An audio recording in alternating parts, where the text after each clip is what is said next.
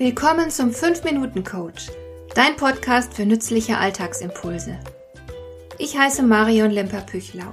Als erfahrener Coach habe ich jede Menge psychologische Tipps für dich, mit denen du leichter durch den Alltag kommst, damit dein Leben ein bisschen einfacher wird.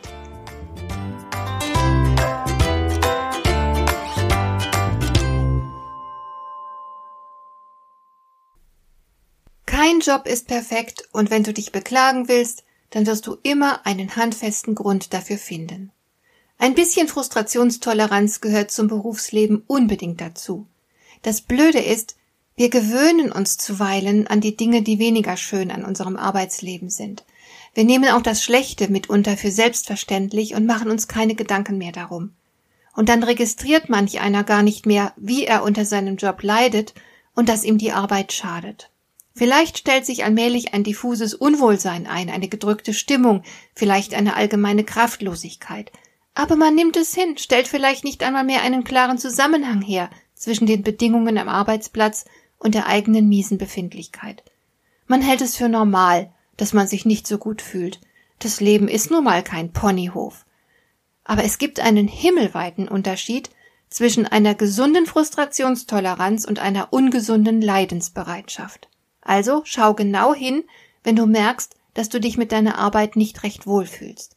Woran liegt das genau?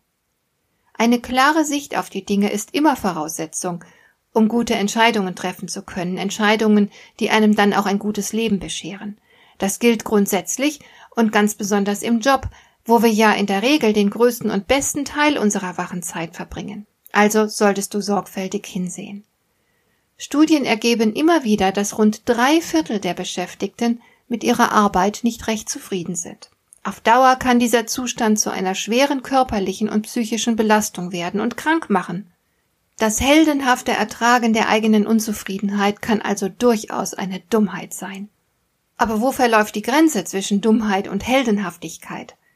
Es gibt ein paar einfache Indikatoren. Stell dir vor, es ist Sonntagnachmittag und du weißt, dass das Wochenende in wenigen Stunden vorbei sein wird.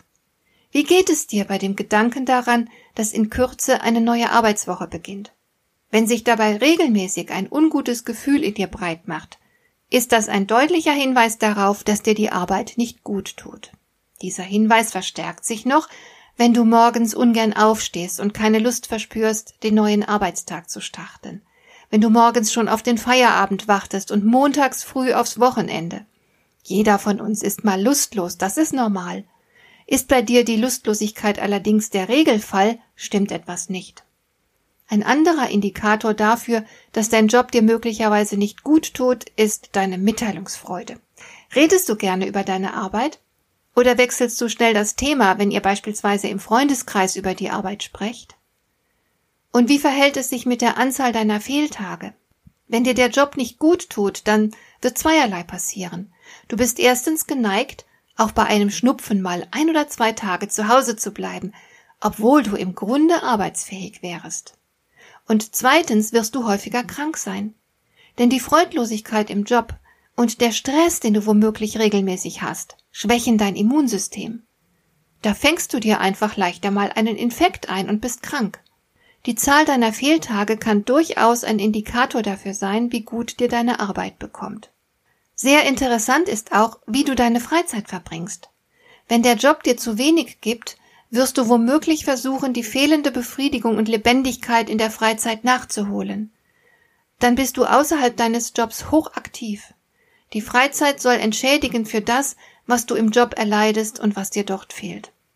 Und schließlich liefert deine generelle Befindlichkeit einen guten Hinweis darauf, wie es dir im Job geht. Wenn du nämlich bei der Arbeit sehr unzufrieden bist, nimmst du diese miese Stimmung abends mit nach Hause. Du wirst nicht wie per Knopfdruck sofort fröhlich werden, sobald die Uhr den Feierabend anzeigt. Schlechte Laune am Arbeitsplatz wird nicht selten zu einer allgemeinen depressiven Verstimmung. Allerspätestens dann ist es Zeit, etwas zu unternehmen. Finde heraus, welche Faktoren konkret für deine negative Befindlichkeit verantwortlich sind. Das muss nicht zwangsläufig zu einer Kündigung führen, aber definitiv zu einer Veränderung. Hat dir der heutige Impuls gefallen? Dann kannst du jetzt zwei Dinge tun. Du kannst mir eine Nachricht schicken mit einer Frage, zu der du gerne hier im Podcast eine Antwort hättest.